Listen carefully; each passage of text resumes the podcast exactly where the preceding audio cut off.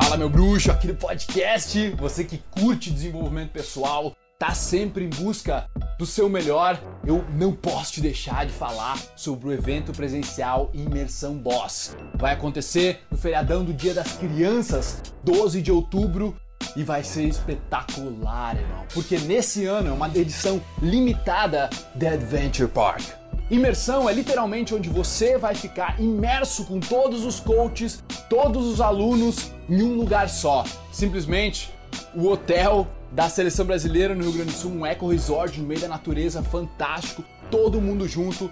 Não existe separação de VIP, não existe premium especial, todo mundo é VIP, todo mundo é especial e nós vamos estar frente a frente, onde você vai ter acesso a todos os palestrantes, a todos os coaches, não tem separação, beleza? Então nós vamos ter workshops, palestras dinâmicas, vai ser simplesmente sensacional. Mas o grande diferencial do evento é que no segundo dia nós vamos para um parque de aventuras. Porque é fácil, velho, ficar escutando podcast, assistindo vídeos ou lendo livros quando você não coloca em prática. Você tá, tipo, não conseguindo agir por medo do que os outros vão pensar, por medo de ser rejeitado, por medo de fracassar, por medo de não saber o que vai acontecer. Isso é um medo te travando, mas quando tu te desafia e tu vence medos em um parque de aventura que é todo seguro, tem todos os equipamentos, todos os instrutores, você não corre risco nenhum, mas o medo ele vai ser gerado dentro de você de qualquer forma, brother. Você passa por uma transformação, não é só mental, aí é emocional, aí o negócio realmente pega fogo dentro de você. Então, se você leva a sério de verdade, você quer uma experiência transformadora, onde depois desses três dias de imersão você jamais será o mesmo, você vai ser uma melhor versão de si, mas com certeza. Tá entendendo? E velho, você vai viajar sozinho, vir conhecer o Rio Grande do Sul, você vai estar tá entre pessoas que estão na mesma pegada, que estão querendo evoluir também. Fora todos os coaches da Superboss os convidados como Adi Ferreira, Ricardo Urbano e Matheus Copini. Beleza? Então vem conosco, bora pro imersão. Quando você quiser se inscrever, cara, você pode ir em sou.superboss.com.br barra imersão traço boss traço 2018. sou.superboss.com.br barra imersão traço boss traço 2018. Beleza, irmão? Tamo junto, bom podcast para você. Não perde essa oportunidade, porque são só 60 vagas. Você sabe, meu, são centenas de milhares de pessoas acompanhando o Superboss, então vão ser só 60 vagas disputadíssimas, mas se você sabe que você quer ir, cara, é só aplicar para uma vaga lá, nossa equipe vai ligar para você. Beleza? Tamo junto, bom podcast e te vejo lá. Fala, meu bruxo! Nesse vídeo, as top 3 coisas que eu aprendi com o Neymar nessa Copa do Mundo. A primeira coisa foi bem evidenciado no jogo contra a Costa Rica, o segundo jogo do Brasil, onde ocorreu aquele pênalti que o cara realmente botou a mão nele e ele abriu os braços, escandalizou o pênalti e aí o juiz foi lá, olhou na câmera, naquele novo recurso de vídeo e anulou o pênalti. A primeira lição que eu tiro disso é a tecnologia, ela não está nos mudando, ela está nos expondo. A tecnologia, ela não muda a tua natureza como ser humano. Ela expõe a tua natureza como ser humano. É a mesma coisa que o dinheiro, cara. Quando você vê, tipo, uma pessoa que tem muito dinheiro e ela parece meio, meio idiotona, meio arrogante, essa pessoa não mudou por causa do dinheiro.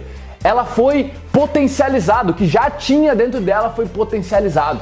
Entende? Então a mesma coisa a tecnologia está fazendo com a gente. Se você vê pessoas invejosas, raivosas nas redes sociais e tudo mais, ou tentando mostrar algo lindo, mostrar todas as virtudes delas, você está vendo elas se exporem através da tecnologia, e não que elas mudaram através da tecnologia. Então, mesma coisa lá no Neymar, cara, ele cara, ele aprendeu a ser escandaloso, assim, ele aprendeu a ser meio cai-cai, sabe? Então, a tecnologia hoje está expondo isso. E diferente de o que acontecia antigamente, cara, se fosse na época do meu vô, tá?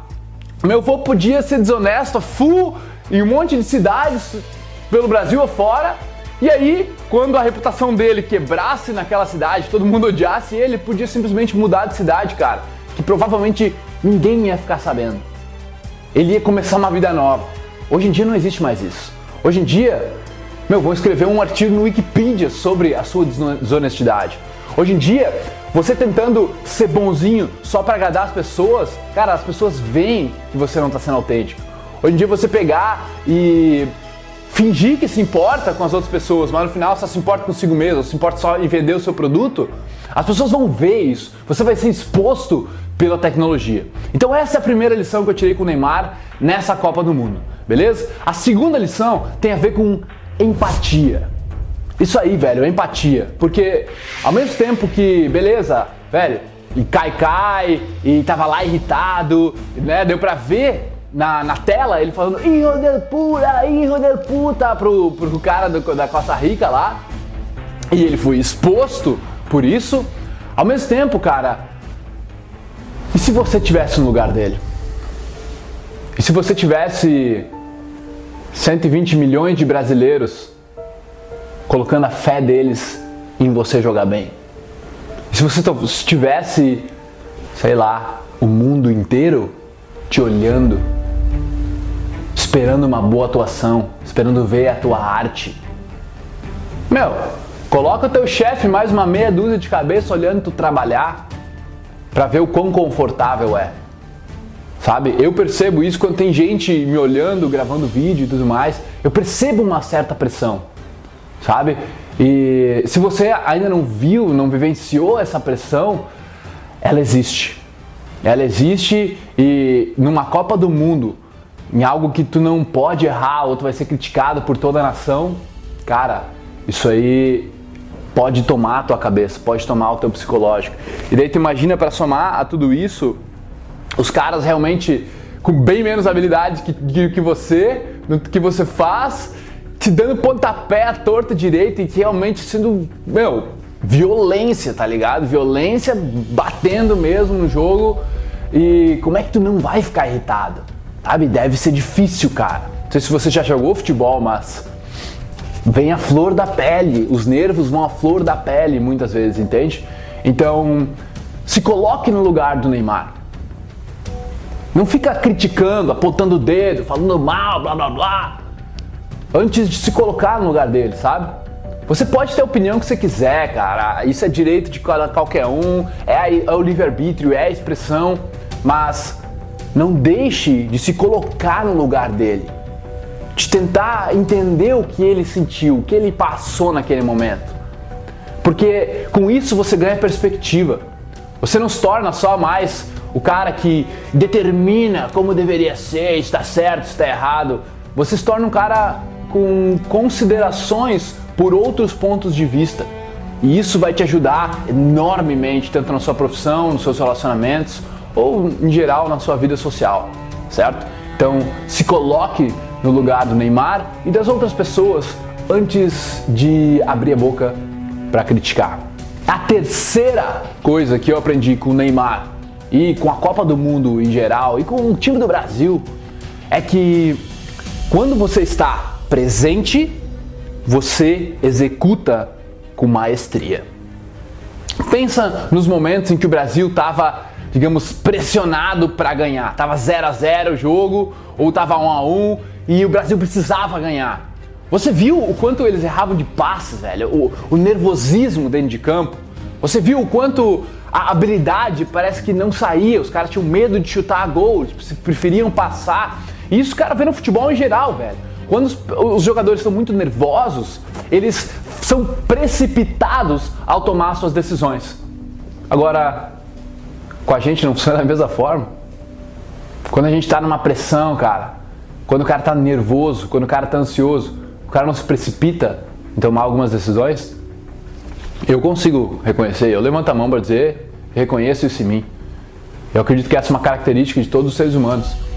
E no momento que tu fica mais tranquilo, fica mais sereno, tu respira, tu ativa um outro tipo de sistema nervoso, um parasimpático dentro de ti, tu fica mais relaxado, mais tranquilo. Ou, no caso do jogo, faz um gol, faz dois gols, tá mais tranquilo, o Brasil começa a jogar bonito, caras começam a partir para cima, os dribles começam a se abrir, e nós começamos a jogar bola.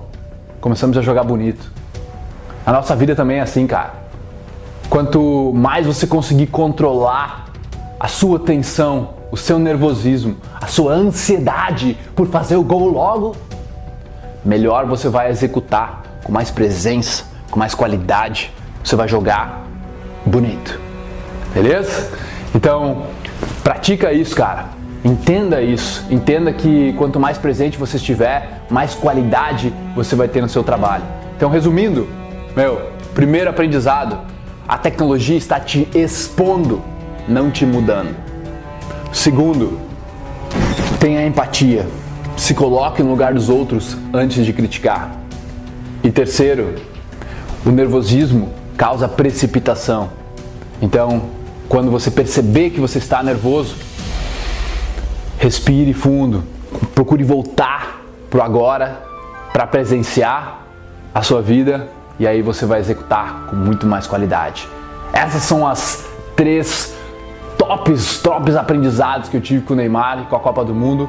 E eu espero que você tenha gostado, espero que seja tenha sido inteligente e proveitoso para você. E eu espero seu comentário aqui abaixo para a gente continuar essa conversa, trocar ideia sobre o que você aprendeu com o Neymar nessa Copa do Mundo. Escreve aí e a gente continua essa troca de ideias. Valeu? Tamo junto. Peace. Ouvidores de podcast, muito obrigado por me darem ouvidos, por me darem uma voz. Eu espero que vocês tenham apreciado isso também, que vocês tenham evoluído, curtido pra caramba. E se você quiser comentar, compartilhar, o seu boca a boca é o meu oxigênio. Tamo junto, irmão. Peace.